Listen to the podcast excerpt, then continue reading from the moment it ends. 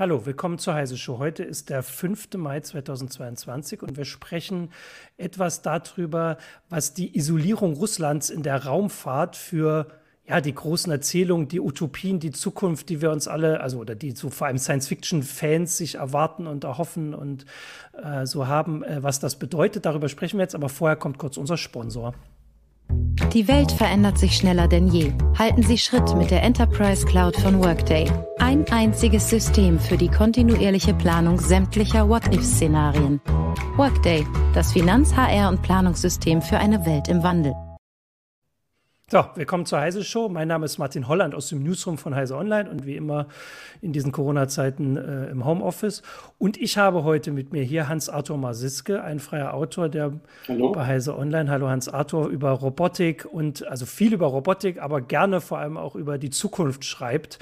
Äh, und Stefan Selke von der Soziologieprofessor von der Hochschule Fürtwangen Furtwangen im Schwarzwald, jawohl. Furtwangen im Schwarzwald. Und vor allem, ich muss das einmal aufzählen, ähm, du hast Luft- und Raumfahrttechnik studiert, bist jetzt Professor für Soziologie und hast aber noch portugiesische Literaturwissenschaft studiert. Mindestens. Ja, noch ein paar mehr Sachen, aber das würde noch, die jetzt. Genau. Genau, das finde ich alleine schon sehr spannend. Und vor allem hast du ein Buch, und ich kann es hier äh, ganz äh, digital auch in die Kamera halten, aktuell ein Buch geschrieben über Utopien, das heißt Wunschland, da ist es ganz äh, futuristisch auf dem Kindle, da ist es nicht ganz scharf.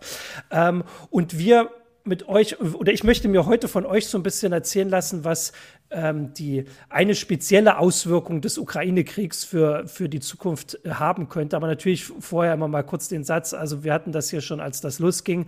Ähm, also das, was in der Ukraine passiert, ist schlimm, schrecklich und ähm, schwer vorstellbar für uns. Und natürlich wissen wir, dass, ähm, dass es Themen gibt, die, die drängender sind. Da gibt es aber auch Leute, die sich damit den ganzen Tag beschäftigen. Das kann man nachgucken. Es gibt äh, äh, drängende Fragen, aber wir können uns hier eben mit einem speziellen Aspekt beschäftigen, ähm, der vor allem auf Heise Online ein bisschen vorgekommen ist. Also es ging relativ schnell, dass nach dem äh, Angriffskrieg sehr viele Kooperationen zwischen Russland und ich sage jetzt mal dem Westen, das ist aber auch zum Beispiel Japan, was ja nun eher ganz weit östlich liegt, ähm, beendet wurden und Russland im Bereich der Raumfahrt mit einer Ausnahme ja, komplett isoliert dasteht. Und ähm, die, die Idee von, von euch vor allem auch war, dass wir in der Sendung doch mal darüber sprechen, was das, also was das für größere Auswirkungen hat, wenn man sich im, auf, auf Utopien bezieht. Also wenn man sagt, die, die Raumfahrt war eigentlich immer so ein bisschen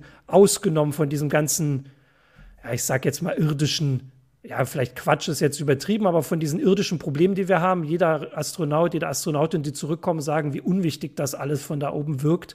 Äh, und jetzt äh, ereilt sie es doch da oben. Ähm, genau, und darüber möchten wir ein bisschen sprechen. Und vielleicht kannst, Hans Arthur, was ist denn so dein Gedanke? Vielleicht kannst du mal anfangen, da was zu erzählen. Also, wie hast du denn diesen Bereich jetzt äh, in den vergangenen Wochen erlebt? Was würdest du denken, wie der Optimismus vielleicht zerstört wurde? Wurde Optimismus zerstört? Er ist beschädigt auf jeden Fall. Das, das kann man schon sagen. Und ich habe es in den Nachrichten halt gehört. Da kam vor ein paar Tagen, denke ich, war es, dass gemeldet wurde, die äh, Russland äh, arbeitet weiter bei der Raumstation zusammen bis 2024. Das war so auch bisher geplant und vereinbart. Und Sie haben aber schon gesagt, wenn Sie aussteigen, dann mit einem Jahr Vorwarnung.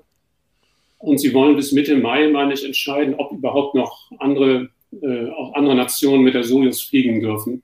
Also das sind schon massive Einschränkungen. In den letzten Jahren war ja war die Soyuz das einzige äh, Raumfahrzeug, mit dem man zur Raumstation fliegen konnte. Die USA haben da ziemlich fiebrig dran gearbeitet, wieder einen unabhängigen Zugang zu bekommen. Und ich habe auch gelesen, die Vereinigten Arabischen Emirate möchten im nächsten Jahr jemanden hinschicken, einen Astronauten zur Raumstation, der fliegt mit einer SpaceX-Kapsel.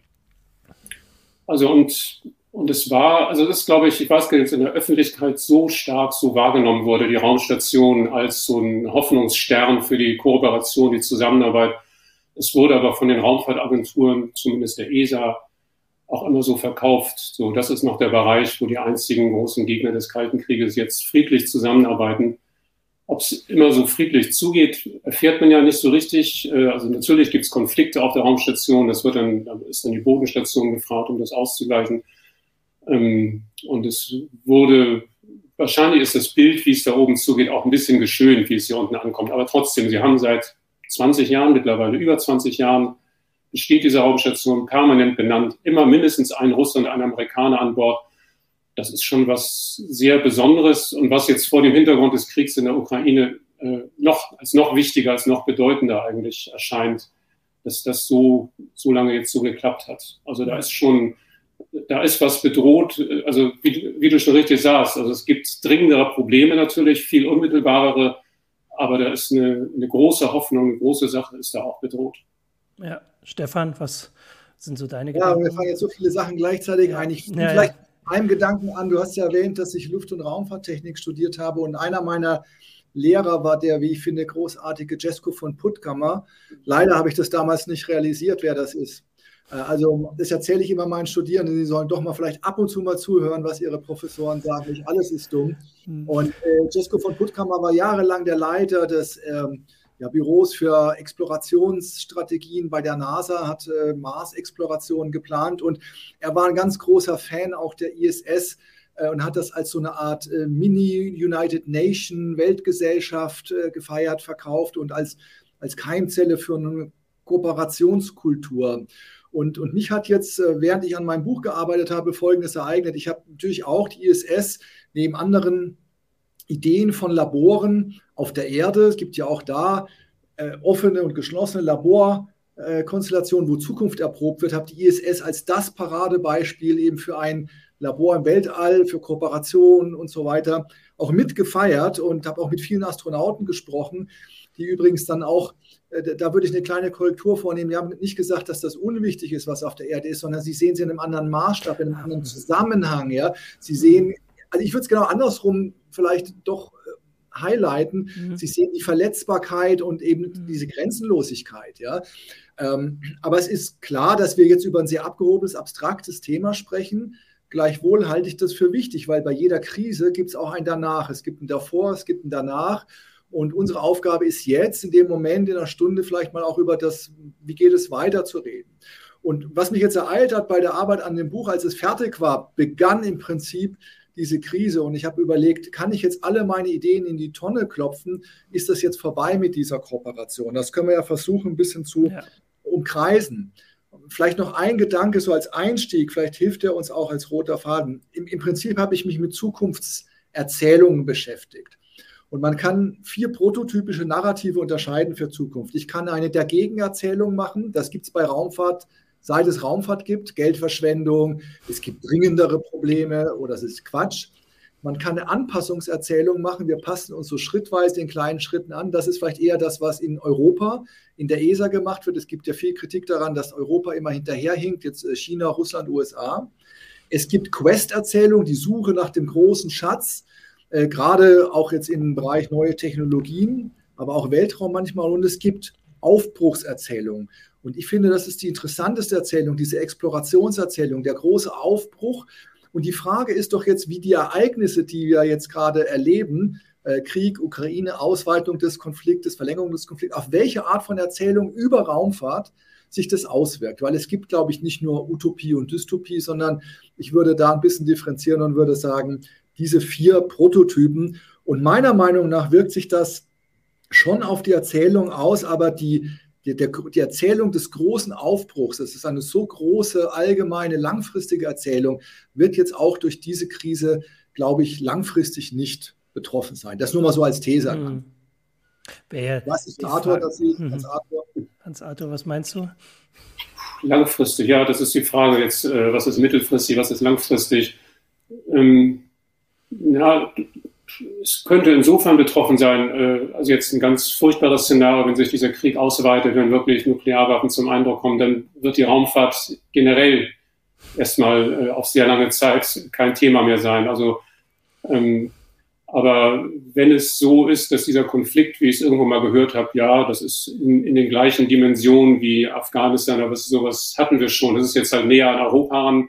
Das betrifft uns dadurch mehr aber es ist ein Krieg, der hoffentlich schnell wieder vorbeigeht, dann, dann glaube, denke ich auch, dann wird die Raumfahrt ähm, ja die große Erzählung nicht, nicht komplett weg sein, aber vielleicht schon ein bisschen beeinträchtigt, das weiß ich nicht. Also ähm, wir haben eben China vor allem. Das ist eben, die, die waren eben bei diesem großen Kooperationsprojekt von Anfang an nicht dabei, weil es in den USA gesetzlich, also der NASA ist es gesetzlich verboten, mit China zu kooperieren. Das heißt, die große, das große Menschheitsvorhaben, äh, das steht, das ist immer noch nicht greifbar. Äh, und es mag sein, dass äh, durch den Krieg in der Ukraine das noch mehr zersplittert. Also das heißt, es wird weiter, weiter Raumfahrt betrieben werden und es wird auch große Projekte geben zum Mond, zum Mars und sowas. Das haben wir, hat ja China vor. Russland will das, aber es wird dann möglicherweise auf, äh, ja, es wird mehrere äh, Akteure geben.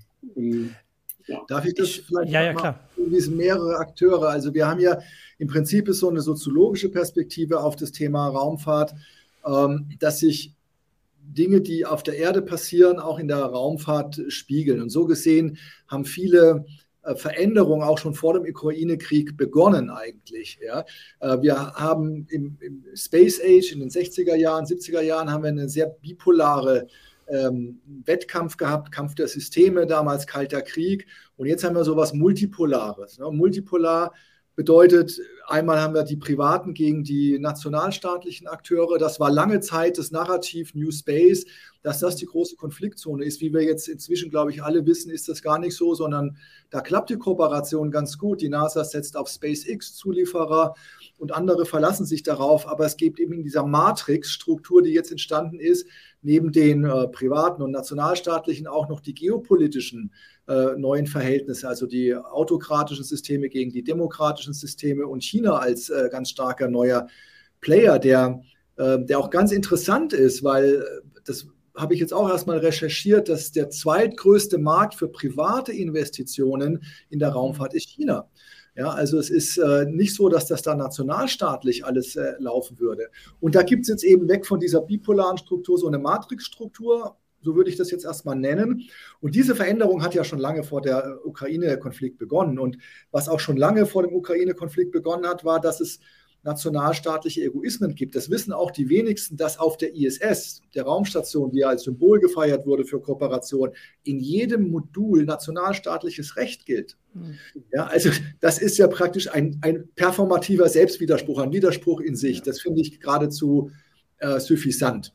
Ja, vor allem auch, ähm, das hast du in dem Buch auch geschrieben, dass man, man hat ja nicht eine Vorstellung, also die meisten haben nicht so eine Vorstellung, wie das auf der ISS läuft, aber dass der Großteil eben so nebenher arbeiten ist. Also, dass die gar nicht, die arbeiten alle nicht kooperativ an irgendwelchen großen Projekten, sondern äh, die Amerikaner vor allem in ihrem Modul, die Russen in ihrem Modul und die Europäer haben auch ein Modul. Äh, und das gar nicht, also natürlich müssen sie zusammen, also sie essen zusammen und, und gucken da auch zusammen raus. Und das ist ja jetzt nicht so groß, dass man sich komplett aus dem Weg geht, aber natürlich ähm, schon, ähm, also diese, dass diese Trennung eben auch physisch weiter existiert. Was ich noch jetzt, um das auch nochmal einzuordnen, diese, diese Diskussion nur sagen wollte, also natürlich ist die Frage, wie das jetzt äh, im, also mit Russland im Ukraine-Krieg weitergeht, aber was halt deutlich ist, ist, wie stark ähm, die Nationen und die Raumfahrtagenturen aufeinander angewiesen waren. Und was ich halt sagen, also mein, mein Gefühl oder meine Erwartung ist, dass diese Kooperationen werden nicht so schnell wieder aufgenommen. Egal wie der Krieg jetzt weitergehen ausgeht. Ähm, also wir haben heute früh die Meldung, dass ExoMars jetzt allein durch diese Kooperationsaussetzung oder Beendigung um vier oder sechs weitere Jahre verspätet wurde. Also eine Sonde zum Mars braucht jetzt zehn Jahre länger. Die Amerikaner haben ja in der Zeit zwei dahin geschickt. Ähm, und das wird man ja nicht riskieren nochmal. Also ähm, wenn man das machen kann ohne Russland, wird man das auch in Zukunft machen. Also diese Kooperation ist, also so wie ich das sehe, ist beendet auf wirklich mhm. längere Zeit. Also, also diese Zusammenarbeit. Also mit ExoMars, das ist wirklich, das ist, äh, das tut richtig weh. Also es ist wirklich dramatisch, äh, dass, dass eine Mission so weit verlängert, äh, rausgeschoben wird. Und, ähm, und das stimmt, das ist tatsächlich, werden die alle, alle Raumfahrtakteure sehen, dass sie aus eigener Kraft die Sachen schaffen und nicht mehr auf Kooperation setzen. Das ist vielleicht wirklich der größte Schaden. Ich habe es jetzt gerade als Stefan gesprochen hat, fiel mir ein. Ich hatte früher, was, was für mich eine Utopie der Raumfahrt bedeutet hat, oder eine Idee war einmal, sich Aufgaben zu setzen, also etwa zum Mars zu fliegen oder sowas, sich so schwierige Aufgaben zu setzen, dass wir sie nur gemeinsam lösen können. Also das, sich das wirklich so schwer zu machen, das kann nicht China alleine, das kann nicht Amerika alleine, da müssen wir alle zusammenarbeiten. Der Gedanke ist, glaube ich, ganz schwer beschädigt zurzeit. Und ich weiß nicht, wie lange das dauern wird, bis man da wieder hinkommt. Also jetzt sieht es ja so aus, China will zum Mars, USA wollen zum Mars, Russland und dann, dann werden da vielleicht auch drei Kolonien oder sowas gegründet, äh, die sich dann womöglich da auch bekriegen wie auf der Erde. Also das ist ähm, leider in vielen Science-Fiction-Geschichten werden solche Szenarien wiedergegeben und äh, im Moment, ja, ich weiß es nicht, äh, ob das ja. wirklich darauf hinausläuft, aber es ist zumindest eine Bedrohung, die ein bisschen ernsthafter geworden ist.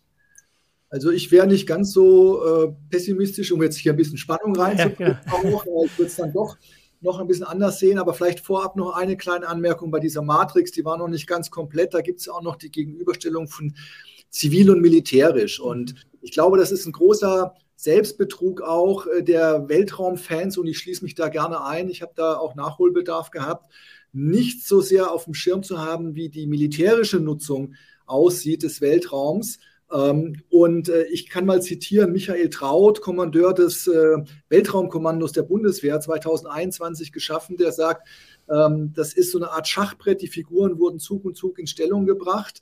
Ähm, und äh, ein anderer Experte, Stefan Hoppe, Professor für Luft- und Weltraumrecht in Köln, sagt, diese, dieses Zivile und diese ganzen Utopien, das ist Kolorit fürs geneigte Publikum. Ja? Mhm. Also das sind schon mhm. starke Worte. Was ich damit sagen will, ist, äh, wir haben vielleicht auch einen selektiven Blick, vielleicht gerade auch durch mediale, pop, popkulturelle Dinge und sehen nicht so sehr, wie massiv wir von den Weltrauminfrastrukturen abhängig geworden sind, die wir nutzen. Das ist eine Abhängigkeit, die total ist. Und damit wird es ein geopolitisches, sicherheitspolitisches ähm, Thema und damit eben militärisch auch interessant. Und das wird, das, das ist ein Konfliktfeld, das schon lange vom Ukraine-Krieg auch aufgepoppt ist und das so langsam jetzt klar wird. Also das vielleicht nur noch mal so ähm, zur Ergänzung. Und warum ich jetzt ähm, optimistischer wäre. Ähm, wir sprechen in, der, in den Gesellschaftswissenschaften von Reallaboren oft. Also Gesellschaft wird im Prinzip in einem offenen Labor erprobt. Ich nenne das gerne Labor ohne Wände. Das haben wir jetzt während Corona gesehen. Das war ein zwei Jahre langes Freiland-Experiment. Wir waren alle Probandinnen und Probanden. Und ja, wir müssen uns vielleicht von dem Narrativ verabschieden, dass das in einem Schritt gleich zu einem kosmischen Einheit, zu einer riesen Kooperation führt.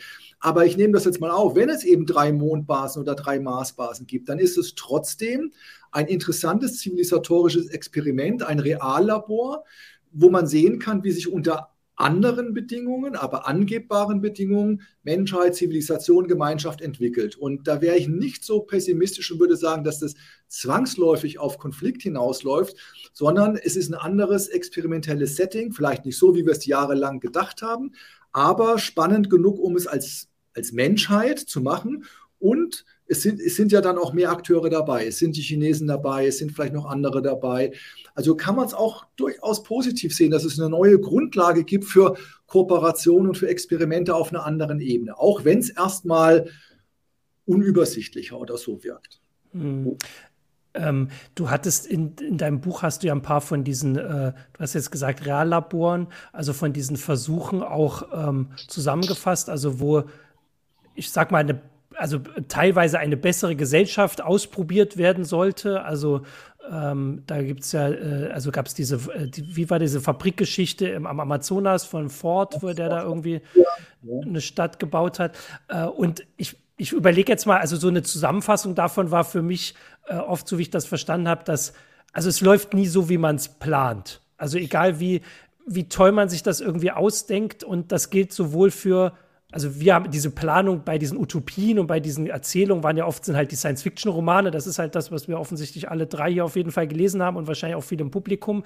Und die natürlich schon viel vereinfacht, aber selbst die Leute, die sowas real durchführen und sagen, wir bauen da jetzt am Amazonas so eine Stadt oder wir machen diese Versuche, wo sie da in so, so einer Kuppel mal leben wollten, ne, wo sie gesagt haben, wir leben da jetzt mal wie auf dem Mars. Das hat immer alles nicht geklappt. Also das Spannende war ja dann vor allem, dass wie man sich damit also wie man damit klarkommt, äh, mit den Die Frage mit, ist, mit der Tatsache, dass es nicht klappt. Mhm. Wie man scheitert. Es gibt ja diesen wunderbaren ja. Science-Fiction-Roman Weißer Mars, mhm. wo durch einen Unfall 6000 Siedler stranden und dann eine neue Zivilisation gründen müssen und wirklich überlegen, wie machen sie das? Machen sie weiter wie vorher oder drücken sie den Reset-Knopf? Ist das überhaupt möglich? Ja? Und äh, so ähnliche Situationen gab es auf der Erde auch. Äh, ich nenne die real-utopische Experimente. Und äh, das mögen künstliche Siedlungen im Amazonas gewesen sein, Henry Ford oder kosmopolitisch-spirituelle Gemeinschaften in Indien. Die Idee war eigentlich immer, dass Menschen, einzelne wenige Menschen, ganz oft mit der Mehrheitsgesellschaft nicht zufrieden waren, so der Treibstoff aller Utopisten und sich dann nicht ins literarisch-fiktive geflüchtet haben, sondern ins reale, praktische, pragmatische und irgendetwas aufgebaut haben. Und das hat am Anfang immer wunderbar funktioniert. Das zieht Leute an. Ja, ähm, Butterflies attract Butterflies. Ne? Schmetterlinge werden von Schmetterlingen angezogen und dann ist da diese Magie des Aufbruchs. Und was dann eigentlich immer passiert ist, dass das Muster, das ich versucht habe herauszuarbeiten, dass sie an ihren eigenen Ansprüchen gescheitert sind, weil sie auch nicht gemerkt haben, und das wird wahrscheinlich auch bei Mond und Mars äh, Communities ein Problem sein, dass sie ihren biografischen, kulturellen Rucksack mitnehmen, dass sie eben nicht auf den Reset-Knopf drücken können. Das ist ein Problem. Das zweite Problem war, dass überall Regeln aufgestellt wurden, um das Neue ja noch besser zu machen. Und diese Regeln waren oft sehr paternalistisch bevormunden von den Führern, Führerinnen dieser Projekte. Und äh, der dritte Grund ist äh, oft gewesen, dass diese Utopien oder utopischen Projekte eben ganz bestimmte Persönlichkeitstypen, Charaktere angezogen haben, äh, im Prinzip A-Typen, wie man die in der Psychologie nennt, ja. Und man kann aber keine Utopie äh, leben, wenn man nur A-Typen hat, ne, die alle angeben wollen, wo es lang geht und keine Follower, um es in der modernen Sprache zu sagen. Es muss auch einfach Leute geben, die mitmachen. Und, aber im Kern ist es immer eine Überforderung gewesen, an den eigenen Ansprüchen. Und ein, ein Punkt, wo ich denke, das ist wirklich ein gemeinsamer Nenner, ein roter Faden. Die meisten Utopisten haben nicht erkannt, dass die Konflikte, die auftreten, wertvoll sind, dass das im soziologischen Sinne Regulative sind, weil Konflikte immer zeigen, was uns wertvoll ist. Und, und wenn ich ein bisschen Optimismus versprühen äh, würde, auch so schrecklich jetzt alles ist, was wir erleben, ne? auch äh, Corona, die Pandemie, jetzt Krieg, Konflikte auf allen möglichen Ebenen, Dennoch sind Konflikte notwendig in ganz langen Zeithorizont, weil es immer wieder Menschen im Sinne einer zivilisatorischen Transformation zeigt, was ist uns wichtig. Das ist ja genau das, worüber wir jetzt reden, Werte, Demokratie und so weiter. Oder auch bei Corona, Freiheit des Einzelnen und hin und her. Äh, und dann kann das neu verhandelt werden. Und da spielt es, glaube ich, keine Rolle, ob wir jetzt ein Mars-Habitat haben, wo drüber steht äh, Menschheit, oder drei Mars-Habitate, äh, chinesische Flagge, amerikanische Flagge und äh, wie auch immer Flagge. Und die müssen sich trotzdem in diesem Raum der Konflikte, die überall auftreten werden, irgendwie arrangieren. Und das ist das eigentlich Wertvolle. Und dann kann eine Entwicklung stattfinden. Da bin ich schon optimistischer. Ja. Was meinst du, Hans-Arthur? Ja, das kann, es wäre dann quasi ähnlich wie die ISS. Also die, da sind sie auf sehr engem Raum zusammen, die verschiedenen Nationen, die verschiedenen Akteure. Auf dem Mond wäre ein bisschen mehr Platz, da können sie ein bisschen mehr Abstand haben, aber trotzdem doch unter sehr ähnlichen oder sehr begrenzten und erschwerten Bedingungen muss man auch da kooperieren. Das ist schon ähm, den Optimismus, danke, ähm, kann, ich, kann ich annehmen, äh, diese Vorstellung. Und mit dem Reallabor, das habe ich auch glaube ich, so geschrieben in meinem Buch seinerzeit Heimat Weltall. Ähm, man muss ja sehr genau überlegen, welches Gepäck man mitnimmt bei Raumfahrt. Ne? Also jedes Gramm zählt und das gilt, denke ich, auch fürs mentale Gepäck. Oder und das ist die Frage, wird man in einer Raumstation wird man kein Geld brauchen, zumindest kein Bargeld erstmal. Man wird auch keine Schusswaffen oder sowas brauchen. Und man kann sich gucken, man kann natürlich überlegen, die Gesellschaft, äh, die, die Siedlungen werden möglicherweise mit der Zeit immer größer und Vielleicht ergibt sich irgendwann die Notwendigkeit, aber wir müssen das nicht von vornherein so gestalten wie auf der Erde. Wir können wirklich versuchen, äh, mit anderen Institutionen oder die Gesellschaften da anders wachsen zu lassen und dann zu gucken, was brauchen wir früher oder später. Aber wir müssen, wir müssen eben nicht von vornherein quasi die gleichen Wirtschaftsgrundlagen da legen. Also das ist wirklich ein, ein ziemlich einmaliges, eine sehr, sehr, sehr tolle Gelegenheit, was auszuprobieren. Ja. Ähm, ich habe mir äh, jetzt äh, zwei Fragen mal aufgeschrieben, äh, die ich euch gleich stellen will, um das ein bisschen auch in diese vielleicht positive Richtung zu bringen oder wie man die Utopie noch retten kann. Bevor wir dazu kommen und ich auch gleich noch, also die Zuschauer würde ich auch bitten, doch noch mal zu gucken, ob sie nicht auch so ein bisschen utopischer noch äh, vielleicht Fragen an uns haben. Äh, kommt jetzt noch mal kurz der Sponsor. Jetzt habe ich. In einer sich stetig verändernden Welt müssen rasche Entscheidungen auch kluge Entscheidungen sein. Deshalb verschafft Workday ihrem Finanzteam schnelle Einblicke für die Planung der nächsten Schritte. Workday, das Finanz-, HR- und Planungssystem für eine Welt im Wandel. Genau, meine Frage war nämlich, also die ISS würde ich, äh, also wir haben das jetzt gesagt, also die ISS äh, über die haben wir jetzt zumeist geredet. Und das Wichtige oder ein wichtiger Aspekt ist ja, dass all das, was wir erzählt haben für die Abkapselung Russlands, für die ISS nicht gilt. Also auch was Hans Arthur vorhin gesagt hat, mit, also Russlands äh, Raumfahrtchef droht irgendwie seit diesem Krieg alle drei Tage, dass er das beendet, aber macht nichts. Und das, keiner erwartet das inzwischen auch mehr, dass sie wirklich was machen. Und was ich jetzt überlegt habe, ist, vielleicht könnte man die ISS auch als Beispiel nehmen, dass man diese Kooperation, ich sag mal, technisch erzwingen kann, weil der Grund, warum diese Abkapselung nicht erfolgt, ist, also meines Verständnisses nach, größtenteils technisch. Also die, äh, die russische Raumfahrt äh, ist im Prinzip alleine in der Lage, im Moment dazu, diese Raumstation im All zu halten, weil die muss ja immer wieder hochgehoben werden mit, äh, mit den Raumschiffen. Das machen im Moment vor allem russische Raumschiffe. Ähm, und ohne diese Hilfe würde sie, also im Moment wahrscheinlich nicht mehr, aber das ist so die Erzählung, abstürzen grob gesagt, ähm, während die Amerikaner und die Europäer im Prinzip mehr oder weniger für den Rest verantwortlich sind. Also die, die Russen können die zwar oben halten, aber haben dann keine Luft äh, äh, und ähm, Strom sieht wohl auch nicht so gut aus. Und das klingt ja so, als wäre eine Lösung, also um das zu erzwingen, in Anführungsstrichen, so eine Kooperation, könnte man das offensichtlich technisch machen. Ich weiß gar nicht, ob das hier so geplant war oder ob sich das so ergeben hat. Ähm, wie seht ihr denn das? Also so könnte man das ja, könnte man sagen, wenn wir unbedingt eine Marsbasis wollen oder wenn sich auch zum Beispiel Europa kann sich wahrscheinlich keine eigene leisten, muss man sagen, zumindest nicht mit dem, was sie jetzt ausgeben. Ähm, und wenn sie da mit anderen zusammenarbeiten können, können sie ja sagen, wir müssen das auch so machen wie bei der ISS, damit wir im Notfall gezwungen sind, egal was hier auf der Erde passiert, weiter zusammenzuarbeiten. Stefan. Hans Arthur, wer möchte? Arthur wollte was sagen direkt. Ja, Hans Arthur. Ja, aber ich, ich, ich, wiederhole mich dann. Das ist das, was ich vorhin meinte, dass man sich Projekte vornimmt, die man nur mit vereinten Kräften schaffen kann. Und das auch so aufzuteilen, also tatsächlich eine wechselseitige Abhängigkeit äh, dazu implementieren gewissermaßen, was ja einfach auch der Realität auf der Erde entspricht. Wir, wir sind alle voneinander abhängig und aufeinander angewiesen äh, und das ist aber ein Prinzip, was irgendwie im Bewusstsein oder in der Politik nicht zum Tragen kommt oder nicht so richtig, ja, schwer. Jetzt kann der Soziologe vielleicht besser, besser was dazu sagen. Aber im Prinzip ist es ja in der Realität, äh, auch durch die Globalisierung, wir haben auch wirtschaftlich, wir haben es ja darauf hingearbeitet, abhängig voneinander zu sein. Äh, und möglicherweise gibt es dann einige Kulturen oder einige Gesellschaften, die dann doch ein bisschen weniger abhängig oder die anderen mehr beherrschen wollen als andere. Also da haben wir halt auch noch ein große, großes Gepäck, ein großes geschichtliche Altlasten mitzutragen. Also es, aber der Gedanke, ich, ich bin auch nicht sicher, ob es bei der ISS tatsächlich so geplant war, diese Abhängigkeit. Ja, doch, ich denke eigentlich schon. Das war doch, doch, wenn ich es richtig erinnere, war es, sie waren ursprünglich waren ja andere Raumstationen geplant. Die Station Freedom von den Amerikanern unter Reagan es war noch ein kaltes Krieg, kalte Kriegsidee. Äh, und mit dem Fall, mit dem Untergang der Sowjetunion gab es dann die Idee zu kooperieren. Und ähm, ich denke, da war durchaus eine politische Absicht dahinter. Aber ich kann es jetzt, könnte es jetzt auch nicht belegen oder nachweisen, aber ich meine, das so zu erinnern.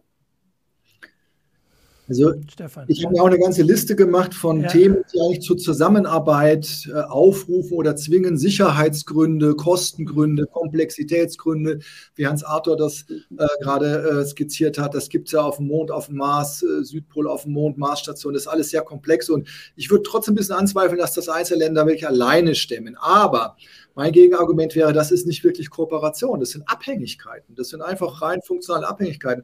Unter Kooperationen, da komme ich nochmal auf meine Narrative Narrative zurück. Diese Abhängigkeiten, das wäre sowas wie ein Anpassungsnarrativ. Wir passen uns langsam an Zukunftsentwicklungen an und machen ein bisschen mehr, ein bisschen größer, ein bisschen komplexer gemeinsam. Das ist ein Anpassungsnarrativ. Das ist keine Kooperation. Das ist äh, Risiken, Kosten verteilen auf mehrere Schultern. Das ist Pragmatismus. Eine Kooperation würde im Rahmen eines Aufbruchsnarrativs wirklich auf Basis von, von einer großen Strategie, Vision, vielleicht, um das auch nochmal einzuflechten, vielleicht unter Beteiligung der Öffentlichkeit, der Bürgerinnen und Bürger, so wie es das immer wieder mal gab äh, in den USA in den 80er Jahren. Und das ist für mich eine große Leerstelle, dass man bei diesen großen Zukunftsnarrativen, was auch Weltraum angeht, Bürgerinnen und Bürger mit beteiligt, diese Vision, diese Narrative überhaupt zu entwickeln. Und auf so einer Basis könnte dann wirklich Kooperation, Freiwilligkeit, Weitsichtigkeit, ähm, weniger Egoismus im Sinne eines Menschheitsprojekts entstehen. Das wäre tatsächlich die Hoffnung.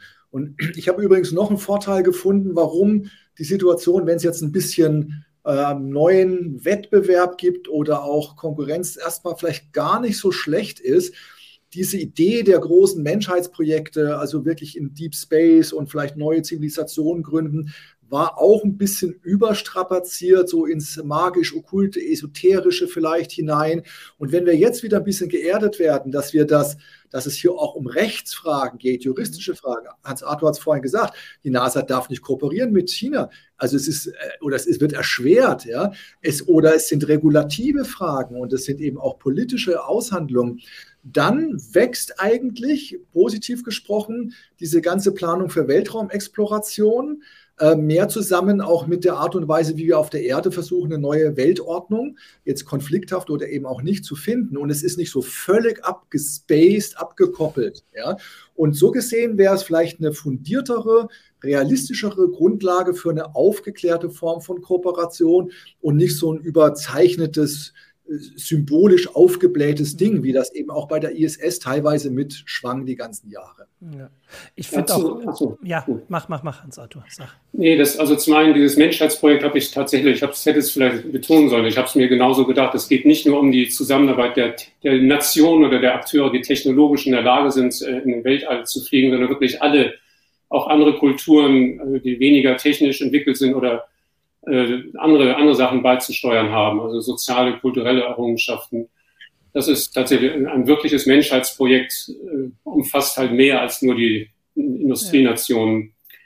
Ja. Äh, und bei der wechselseitigen Abhängigkeit äh, fällt mir jetzt ein, ich habe vor kurzem, das scheint erstmal nicht dazu zu gehören, ich habe von einem äh, Robin Wall Kimmerer heißt die Frau, geflochtene Süßgras, ihr Buch, das ist eine Nachkommen der Ureinwohner in, in, Amerika, die zugleich promovierte Biologin ist und die hat sehr schön das traditionelle Wissen der Indianer, ich glaube auf Deutsch darf man das so nennen, also die Ureinwohner Amerikas, äh, mit der modernen Wissenschaft zusammengebracht. Und da geht's, und sie hat sehr schön diese wechselseitige Abhängigkeit nicht nur der Menschen untereinander, sondern Mensch und Natur, Mensch und andere Lebewesen äh, sehr schön dargestellt. Und ich glaube, dieses, auch dieses Wissen, das ist äh, von, ja, letztlich von Europäern unterdrückt worden. Und ich denke, das gehört auch dazu, diese Abhängigkeiten, äh, also nicht nur Mensch, Gesellschaften untereinander, sondern Mensch, Natur, äh, auch anders zu gewichten, wieder mehr anzuerkennen. Und ein Punkt dabei, den, das habe ich auch an verschiedenen Stellen immer wieder mal gebracht. Ich denke, bevor wir zum Mars fliegen, sollten wir genau sollten wir sicher sein, ob er bewohnt ist oder nicht. Also bewohnt ist klingt jetzt vielleicht übertrieben, weil es dann, wenn da, wenn da Lebewesen sind, sind es Einzeller oder sehr prim primitive Lebewesen, wobei das Wort primitiv habe ich jetzt extra betont. Also ähnlich haben wir früher begründet, dass wir Amerika oder an anderen Kontinenten Völker teilweise ausgerottet haben, weil sie halt wilde waren und uns nicht unser Zivilisationsniveau hatten. Und ich denke, wir haben mit dem Aufbruch zu anderen Welten eine ziemlich gute und einmalige Chance, diese Richtung zu ändern und äh, ja, anderen, anderen Welten mit, anderen, mit einem anderen Respekt entgegenzutreten und eben diesen Fehler nicht zu wiederholen. Also auch das gehört für mich zu der Utopie der Raumfahrt, dass wir wirklich ein, äh, in ein neues Zeitalter aufbrechen. Und vielleicht ist ein Aspekt, was ich auch mit Utopie verbinde, wäre ein Bewusstsein, der Dimension dieses historischen äh, Umbruches, in dem wir uns befinden. Dass äh, dieses Bewusstsein sollte oder die Raumfahrt sollte davon stärker getragen sein. Das fehlt mir immer noch ein bisschen. Ich muss ein bisschen man merkt so. das ja schon an der Sprache. Ne? Also ja. äh, ich würde das auch unterstützen, diese Argumentation, wenn wir sprechen von äh, Kolonisten oder Mondkolonie oder Marskolonie. Mhm. Äh, ich hatte riesen Auseinandersetzungen mit meiner Lektorin für mein Buch, die zufällig äh, Colonial Studies studiert hat und äh, die mhm. mit diesen ganzen Theorien beschäftigt hat. Und äh, das ist natürlich ein Tabuwort, weil wir da sofort assoziieren. Ne? Mhm. Ausrottung von äh, Ur Ureinwohnern, Erstbevölkerung, wie auch immer. Ähm, wir brauchen einfach auch neue Sprache für so eine neue Vision oder eine neue Utopie. Und ich möchte vielleicht noch mal einen Gedanken reinwerfen. Wenn wir jetzt sagen, naja, uns ist ein Narrativ weggebrochen oder teilweise weggebrochen, ist noch eins da oder gibt es ein neues Narrativ?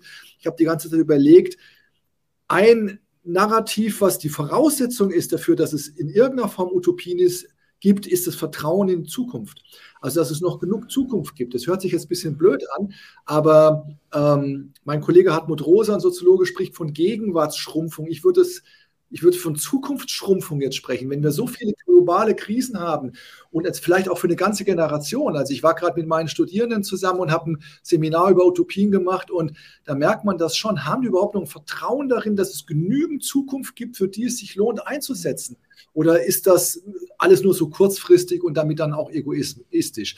Das, der Verlust oder das, äh, der Wegfall von Egoismen setzt voraus, dass man ein Vertrauen in genug Zukunft hat, dass es da etwas danach kommt, was noch viele andere danach betrifft. Und ähm, das ist eben die Frage, ob wir durch solche Krisen hindurchgehen können und ob wir da beschädigt werden. Also bei diesem Glauben daran, dass noch genug Zukunft da ist. Nicht im quantitativen Sinne, sondern im qualitativen, ja auch im quantitativen Sinne natürlich auch, wenn man es ganz äh, extrem sieht. Und dann erst kann man eigentlich äh, sich ähm, Narrative überlegen und auch die richtige Sprache suchen und die richtige Haltung suchen. Ähm, Jesko von Puttkammer, wenn ich den nochmal erwähnen darf, hat das immer sehr schön gesagt. Er hat gesagt, mit dem Mindset von heute und mit den Eigenschaften, die die heutige Generation hat, wird man solche Projekte nicht machen können, sondern man muss dann tatsächlich auch darauf vertrauen, dass die Generationen da reinwachsen in solche Ideen, neue Ideen entwickeln. Und die Voraussetzung dafür ist, das hat er nicht gesagt, das füge ich jetzt hinzu, ist eben Vertrauen in Zukunft, genügend Zukunft noch überhaupt zu haben. Ja, ich musste jetzt immer so ein bisschen grinsen, weil das, was ihr die beiden die ganze Zeit gemacht habt, war das auf jeden Fall nicht einfacher, dieses Utopien realisieren, wenn ihr hier so äh, zu Recht aufstellt, was man alles beachten muss. Also am Anfang der Sendung ging es so ein bisschen, wie kann man das, sage ich mal, weiter betreiben, wenn jetzt äh, die Soyuz-Raketen ausfallen, ganz äh, grob zusammengefasst. Aber ihr habt ja recht, dass es eigentlich viel größere Fragen gibt und man viel größere Fragen beantworten muss, die darüber hinausgehen. Und dann könnte man natürlich diese ja, äh, viel zitierte oder äh, weiß ich nicht, Gedanken nehmen, dass man die Krisen immer dazu nutzen muss, was Besseres draus zu machen. Also das wäre ja jetzt so eine Möglichkeit. Und ähm, tatsächlich ist das so, dass die, ich sage jetzt mal, die Politik grob natürlich gerade mit anderen Sachen beschäftigt ist, zu Recht. Äh, also das wäre jetzt eine Gelegenheit vielleicht für die Autoren, für, für die, also die Science Fiction schreiben, weil die sind nun mal die ersten mit Utopien, aber natürlich auch die, die Forscher und Forscherinnen, die sich damit wissenschaftlich beschäftigen und vor allem auch sagen können, das haben wir schon mal probiert, wie du, Stefan, und dann kannst du sagen, das hat nicht funktioniert, das brauchen wir nicht nochmal machen. Das ist ja auch oft so ein Ding, dass dann Leute daherkommen und sagen, ich habe eine super tolle Idee und dann sagen andere, eigentlich hat man das alles schon. Mhm. Also das wäre ja jetzt so eine Gelegenheit für, für diesen Punkt.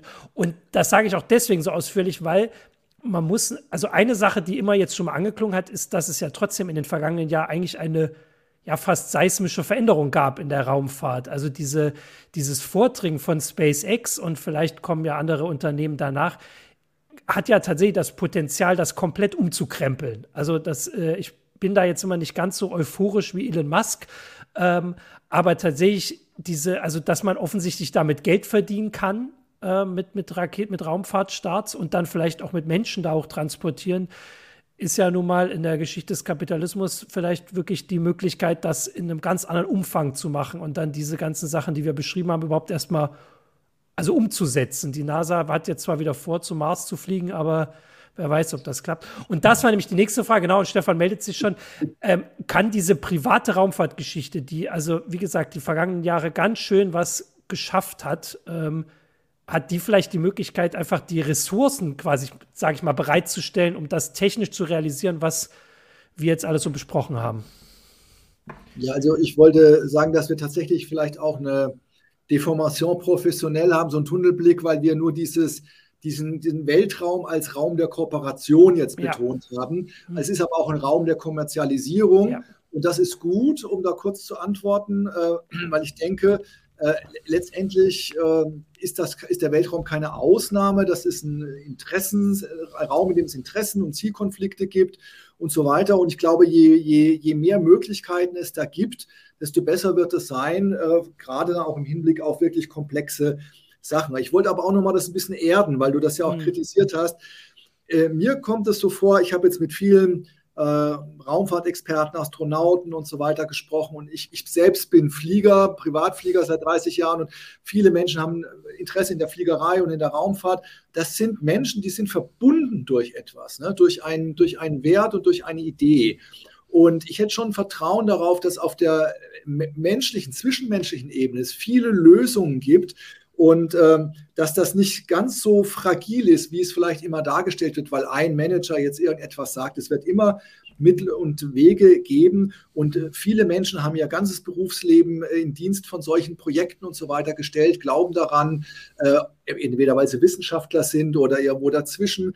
Und dieser Gedanke einer, einer Community, die Werte teilt und irgendwie ein Leitbild, eine Vision oder was auch immer, ist, ist es schon sehr, sehr, stark, ein sehr verbindendes Element. Und da würde ich auch ein Stück weit darauf vertrauen, dass da eine oder andere Krise damit bewältigt werden kann, weil man sich kennt, weil man sich vertraut. Und das wäre auch übrigens eine Antwort jetzt, was soll man jetzt tun? Ich glaube, es braucht jetzt im Moment ganz viel vertrauensbildende Maßnahmen wieder dass man miteinander redet, vielleicht auch ein paar symbolische Akte, äh, wenn weitestgehend ähm, Konflikt belegt ist, dass man wieder etwas macht, was symbolisch ist, so wie früher mal Soyuz und Apollo mhm. gekoppelt haben, dass man da wieder ein Restart, ein Reset macht mit einem symbolischen Akt und sagt, zumindest da wollen wir wieder ankoppeln, auch wenn wir das nicht mehr so machen wie früher.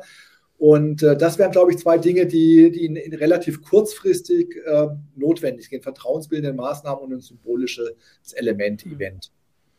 Ja. Das stimmt. Ich äh, habe ich im Vorfeld äh, von dieser von der Heise Show auch schon dran gedacht. Es ist natürlich die Astronauten, also die vor allem, du hast es ja noch weiter gefasst, wer in der Raumfahrt tätig ist, aber ich denke vor allem die Astronauten, die diese einzigartige Erfahrung geteilt haben, die sind untereinander verbunden und haben einen Austausch und da sind viele Freundschaften entstanden. Und das sind tatsächlich Bereiche, ähm, ja, das verbindet so stark, dass es auch, auch über solche Krisen hinüber irgendwie Bestand hat. Ich kenne das wiederum beim Robocup, den ich äh, oft besucht habe in den letzten 20 Jahren. Das ist tatsächlich, das verbindet diese Gemeinschaften und da sind Leute aus unterschiedlichsten Kulturen, aus China, Iran, da sind zum, zum Teil eben waren da Teams aus dem Iran und auch aus Israel. Gut, die Iraner dürfen dann nicht antreten gegen die, aber da, da hat es sogar Gespräche. Ich habe es mal miterlebt, wie ein Israeli kam, ja, er war gerade bei denen, sind ja alles nette Jungs. Also das, da sind Kommunikationskanäle immer noch offen, die woanders dann vielleicht schon abgeschnitten sind. Und das ist auf jeden Fall ein Potenzial. In der Raumfahrt besteht das mit Sicherheit auch. Äh, das muss man unbedingt nutzen. Und das ist jetzt wahrscheinlich wertvoller als, als noch, ja, jetzt gerade in dieser Krise nochmal besonders wertvoll. Ich wollte noch was zu dieser Zukunfts, äh, diesem Glauben an die Zukunft, oder ich, du hast es anders formuliert, Stefan, aber äh, ich habe dabei gedacht an äh, es hat jetzt nicht direkt mit Raumfahrt zu tun. Die Suche nach außerirdischer Intelligenz ist auch ein, ist auch ein großes Projekt, was übrigens auch tatsächlich in den USA mal durch einen Kongressabgeordneten gestoppt worden ist. Da gab es tatsächlich auch mal ein Gesetz, was der NASA verboten hat, sich an diesem, an der Suche an SETI zu beteiligen. Aber der Gedanke dabei ist die Idee, dass es irgendwo anders Zivilisationen geben könnte, irgendwo anders im All und auch verbunden mit der Annahme, dass sie weiterentwickelt sind als wir, damit ist ja verbunden auch der Gedanke, wir, man kann sich weiterentwickeln. Es kann äh, Zivilisation auf einem höheren Niveau, was auch immer moralisch, ethisch, äh, kulturell, sowas kann es geben. Also das drückt ja auch eine Hoffnung aus, dass die Menschheit sich auch in diese Richtung entwickeln könnte. Das finde ich ist mit diesem, mit dem SETI-Projekt auch immer verbunden. Äh, und das ist, halte ich auch für, das ist auch eine ja, eine utopische Dimension jetzt nicht direkt mit der Raumfahrt, aber mit dem Weltraum auf jeden Fall verbunden ist. Das ist übrigens etwas, was ich in Hans Arthurs Buch Heimat Weltall wunderbar gelernt habe. Äh, dieser schöne Gedanke, Dialoge über Generationen zu führen, so sehr langfristig zu denken. Ich glaube, das ist neben dieser äh, Vertrauen in Zukunft noch ein ganz wichtiger Aspekt, also dieses, dieses äh, weg von der Kurzfristigkeit kommen und Langfristigkeit heißt eben mehrere Generationen. Du hast es äh, wunderbar, glaube ich, als Dialoge über Generationen bezeichnet. Ja, ja aber ich, das ist tatsächlich auch, es wird heute auch viel von gesellschaftlichem Zusammenhalt gesprochen und das wäre ja ein Zusammenhalt auch über die Zeit, also nicht nur, nicht nur in der Gegenwart irgendwie, dass wir uns als eine Einheit begreifen, sondern auch sagen, ja, was, was interessiert mich, was die Leute vor 100 Jahren getan haben. Sie haben vor 100 Jahren eine Frage gestellt und jetzt kommt die Antwort aus dem All. Und das, das würde ich für eine höhere Stufe, höhere kulturelle Stufe empfinden, wenn das möglich wäre, solche Dialoge zu führen und, und zu sagen, ja, das interessiert uns immer noch und es interessiert uns, was unsere Gesellschaft in 500 Jahren oder so tut. Also das äh, im Moment machen wir das gezwungenermaßen durch die Klimakrise, aber sagen wir mal, als, als ein Ziel, als ein gesellschaftliches, kulturelles Ziel äh, in solchen Dimensionen zu denken, das würde ich für einen Fortschritt halten. Und es ist, ja, hat, hat eine utopische Dimension, ja. Ich, ich überlege gerade, das war ja das Ziel in der Sendung, dass wir ein bisschen auch, äh, also nicht ein bisschen, dass wir mal den, den großen ganzen Blick haben. Und das haben wir auf jeden Fall jetzt äh, gerade hier geschafft. Ich, ich denke da auch äh, gerade über, drüber nach, wie wir irgendwie so, ein, so einen Bogen spannen können. Also ich äh, finde das alles super spannend und vor allem habe ich die ganze Zeit immer wieder das Gefühl, das ist halt wirklich eine Sache, der sich die Science Fiction seit Jahrzehnten angenommen hat. Äh, und allein das wird schon spannend, wie da jetzt mit, mit der Situation, äh, und das ist ja auch, also ihr habt ja äh, zu Recht beide gesagt, das ist jetzt zwar aktuell die wichtigste politische oder ähm, also überpolitische Krise in Europa, aber natürlich sind wir gerade Krisen erfahren, äh, sage ich jetzt mal, oder gestählt noch nicht, aber wir haben zumindest eine ganze Menge. Also das ist jetzt auch nicht neu. Äh, und das ist natürlich eine Sache, die äh, die die Science Fiction äh, angehen kann und machen kann, weil ich habe auch vorhin diesen einen Punkt gehabt, dass das alles komplexer ist, da, als, als man so denkt. Also wenn ich an Science Fiction zurückdenke, irgendwie, weiß ich nicht, in Star Trek, in den ersten Star Trek-Serien, da gab es halt eine Weltregierung und äh, da wurde alles da geklärt und dann hat das so funktioniert oder nicht. Und so wie du das vorhin, also Stefan hat das vorhin gesagt, also es gibt jetzt zivil, militärisch im Raum, es gibt die, die Staaten, dann die Staatengemeinschaften und so, es ist alles viel komplexer äh, und das kann einerseits halt jetzt zum Problem werden, sage ich, wenn halt jemand ausfällt, in Anführungsstrichen, oder jemand ausgeschlossen werden soll. Aber es ist ja auch dann der Weg, das also zu lösen. Also da, also man, wenn, ist, wenn einer ausfällt, ist nicht gleich alles weg.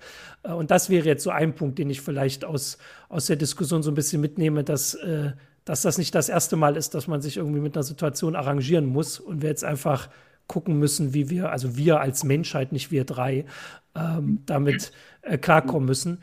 Ähm, das wäre jetzt so eine Sache, ihr könnt mich da gern berichtigen, die ich ein bisschen so als über geordnetes Fazit, weil ich muss sagen, dass äh, die Sache, die das Publikum hier reingeschrieben hat, das waren jetzt vor allem technischere Fragen. Ich merke, da müssen wir wahrscheinlich noch mal eine eigene heiße Show zu machen. Also welche Raketen wir überhaupt zur, Ver zur Verfügung haben. Also im Moment, wir reden hier über Sachen, dazu sind wir technisch gar nicht in der Lage. Im Moment gibt es auf der Welt keine Rakete, die Menschen äh, bis zum Mond befördern könnte. Ein paar sind fast fertig, weiß man nicht.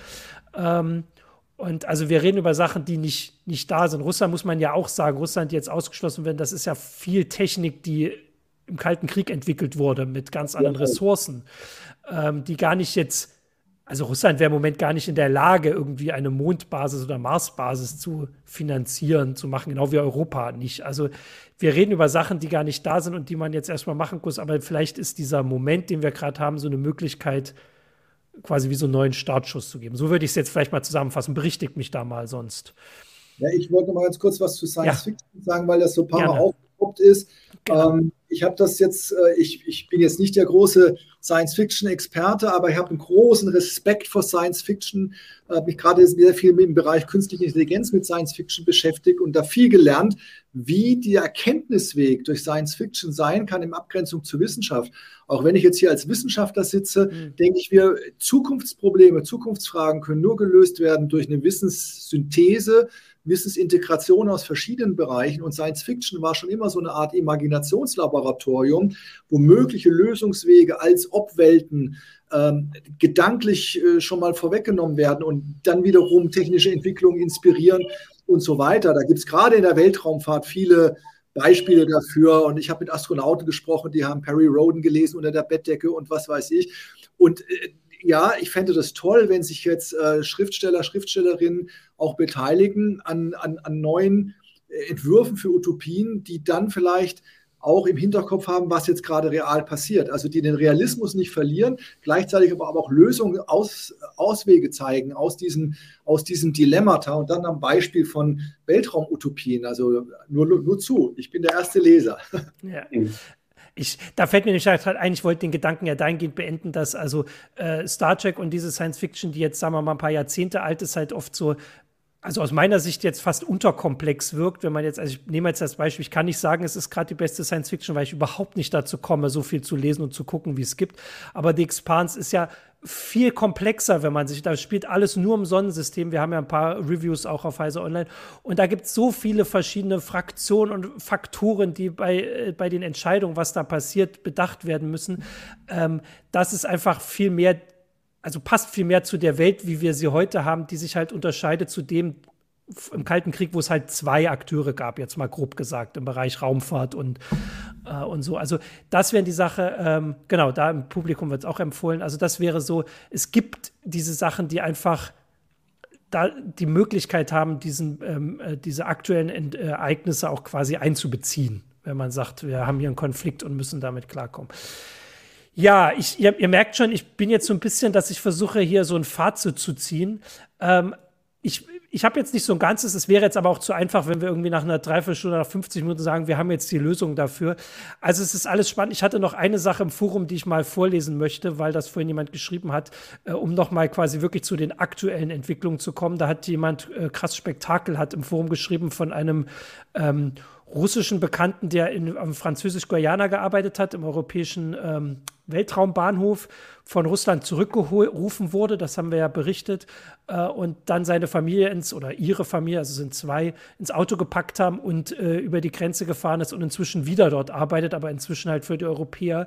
Für mich war das schon vor der Sendung so ein Punkt, wo ich gedacht habe, das zeigt einfach, dass all die großen Entwicklungen, die man berichtet, immer nur einen ganz kleinen Teil abdecken. Also wenn wir sagen, die Kooperation ist beendet, dann heißt das halt, da redet gerade vielleicht keiner miteinander. Aber die Leute machen dann halt was anderes. Das wäre ja wieder ein Beispiel für das, wie du es in diesen Reallaboren gemacht hast. Also die wollen da offensichtlich weiterarbeiten. Ich kann das jetzt nicht überprüfen, die Geschichte, aber es klingt auf jeden Fall nicht äh, aus dem, total aus, dem, aus der Luft gegriffen. Ähm, wollen da weiterarbeiten. Die Leute wissen, was sie an ihnen haben und äh, finden dann einen Weg, äh, dass sich also vor Ort vielleicht gar nicht so viel ändert, wie man gedacht hat und dafür wieder ganz andere Sachen. Das wäre noch so ein Beispiel. Wenn ihr jetzt, das wäre so ein bisschen Richtung Fazit von mir, außer ihr habt jetzt noch was, was ihr zum Abschluss sagen wollt. Ich möchte euch nicht das Wort abschränken. Ansonsten würde ich sagen, sind wir durch.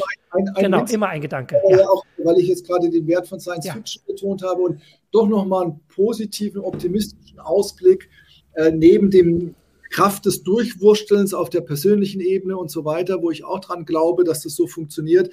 Ähm, Weltraumfahrt ist nach wie vor für mich ein Paradebeispiel dafür, wie über Disziplingrenzen hinweg gedacht werden kann. Das betrifft ja nicht nur insgesamt äh, Literatur und Wissenschaft, sondern auch innerhalb der Wissenschaft immer wieder dieses tolle, diese tollen Beispiele, wo ganz verschiedene äh, Disziplinen zusammenarbeiten. Und ich kenne keinen Bereich, in dem das so äh, vielfältig ist und so gewinnbringend ist. Und deswegen wäre ich trotzdem, trotz aller ähm, ja, aktuellen Entwicklungen schon sehr optimistisch, dass das auch ein Zugpferd sein könnte in Zukunft, um Menschen für Wissenschaft und für Zukunftsthemen zu interessieren, weil man eben sieht, es geht um Fragestellungen, es geht um große Projekte, die in der Zukunft liegen und es geht nicht um kleinteilige Verbesserungen von irgendwie einem Profil von einem Autoreifen oder irgendeine kleine Tastatur oder so etwas, sondern da kann man sich an etwas Größeren beteiligen und mit vielen anderen zusammen, die ganz anders äh, denken. Und das, das ist ja dann auch eine, auf der persönlichen Ebene eine Bereicherung, eine Erfahrung, wenn man das tut. Also ich habe auch mit Menschen gesprochen, die in, in der Weltraumforschung arbeiten und die empfinden das als sehr gewinnbringend, dass sie eben immer in dieses, diese Syntheseleistung abgefordert werden. Und das ist eine ganz andere intellektuelle Entwicklung als die, die wir gerade im Moment haben, ohne dass ich das fast jetzt aufmachen will, dieses Spezialistentum nur in einer Disziplin. Ja. Ja, Hast du noch was, Hans-Arthur? Sag was. Ja, vielleicht würde ich nochmal die, die Kardaschow-Zivilisation erwähnen. Das ist, ähm, weil das, das ist eigentlich der, so wie ich das historisch immer einordne, den Weltraum. Da denke ich auch, dass die Kraft, äh, die die Sterne oder diese Unermesslichkeit des Weltalls, wenn man sie einmal sich versucht zu vergegenwärtigen, die, diese, diese ungeheuren Dimensionen, die werden ihre Kraft äh, und ihre Wirkung nicht verlieren. Und Kardaschow, weil ich den Namen erwähnt habe, Nikolai Kardaschow ist ein, oder war, ich bin mir gar nicht sicher, ob er noch lebt, ein russischer Astrophysiker, der hat seinerzeit ja ein Modell entwickelt, dass er vermutet, es gibt drei, für drei Typen von äh, kosmischen Zivilisationen. Die einen, die die Ressourcen ihres Planeten nutzen. Die zweite, Stufe zwei, nutzt die Ressourcen ihres Heimatsterns und Stufe drei, die äh, nutzt die Ressourcen ihrer Heimatgalaxis. Und die Menschheit ist gerade im Wechsel von Stufe eins zu Stufe zwei. Wir machen, wir sind dabei, die Sonne, äh, die nukleare Energie der Sonne zu unserem Zentrum zu machen. Und ähm, ich denke, das ist, das ist ein Wechsel, also ein, ein historischer Umbruch, der sich über mehrere Generationen erstreckt, deswegen oft übersehen wird äh, von den Einzelnen, also so ein einzelnes Leben, der über, übersteigt. Äh, und er ist mit Turbulenzen verbunden. Ähm, aber letztlich bin ich auch zuversichtlich, wenn, wenn nicht eine ganz große Katastrophe, nur eine sehr große Katastrophe auf der Erde kann, glaube ich, das verhindern, dass wir diesen Weg weitergehen dann hat Hans Arthur auf jeden Fall noch sehr viel Zukunft übrig. Das ist doch äh, positiv. Äh, und wir auch äh, ergänzt dazu hat, ich glaube, kritisiert oder weiß ich gar nicht geschrieben, euer Menschenbild ist viel zu optimistisch. Aber ich finde, dass äh, vor allem Stefan hat ja gesagt, dass er mit vielen Astronauten geredet hat oder Leuten, die da arbeiten. Und wenn man da ein viel zu optimistisches Menschenbild hat, dann gibt es ja auch nur Hoffnung in, in Bezug auf diesen Bereich, über den wir gesprochen haben. Ansonsten kann ich jetzt auch noch mal kurz sagen, also das Bild, das Buch von Stefan kann ich noch mal reinhalten. Also da kann man ganz viel über Utopien lesen. Wunschland. Hans Arthur muss jetzt sagen, Heimat Weltall war das, ne? Hans ja, das war bei Surkamp erschienen 2005. Also ist nicht mehr im Buchhandel, aber antiquarisch kriegt man es wahrscheinlich noch. Achso, kann ich auch gar nicht zeigen. Genau, also das gibt es auch. Äh, vielen Dank euch beiden. Äh, das waren jetzt so viele Themen. Wir gucken mal, wenn wir wieder mal was haben. Also das war jetzt sehr, sehr weit in die Zukunft geblickt und sehr groß, aber ich fand das sehr spannend. Hoffe, äh, dem Publikum ging es genauso. Wenn, wir werden in der nächsten Woche bestimmt wieder ein bisschen irdischer unterwegs sein. Das gucken wir mal. Vielen Dank euch beiden, danke ans Publikum. Äh, und das war die heiße Show für diese Woche und nächste Woche gibt es eine neue Folge. Ciao. Danke auch.